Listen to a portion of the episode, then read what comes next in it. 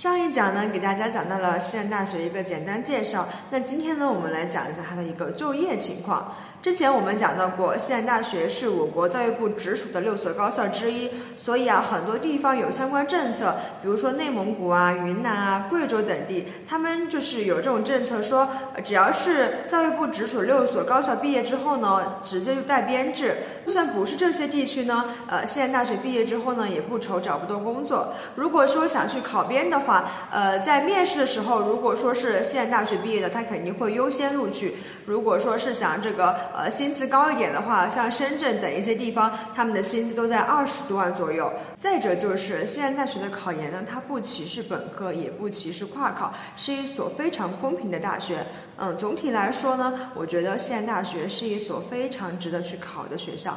那今天呢，主要是给大家简单介绍一下西安大学毕业后的一个就业情况。那下一期啊，会更加精彩哦。下期不见不散哦。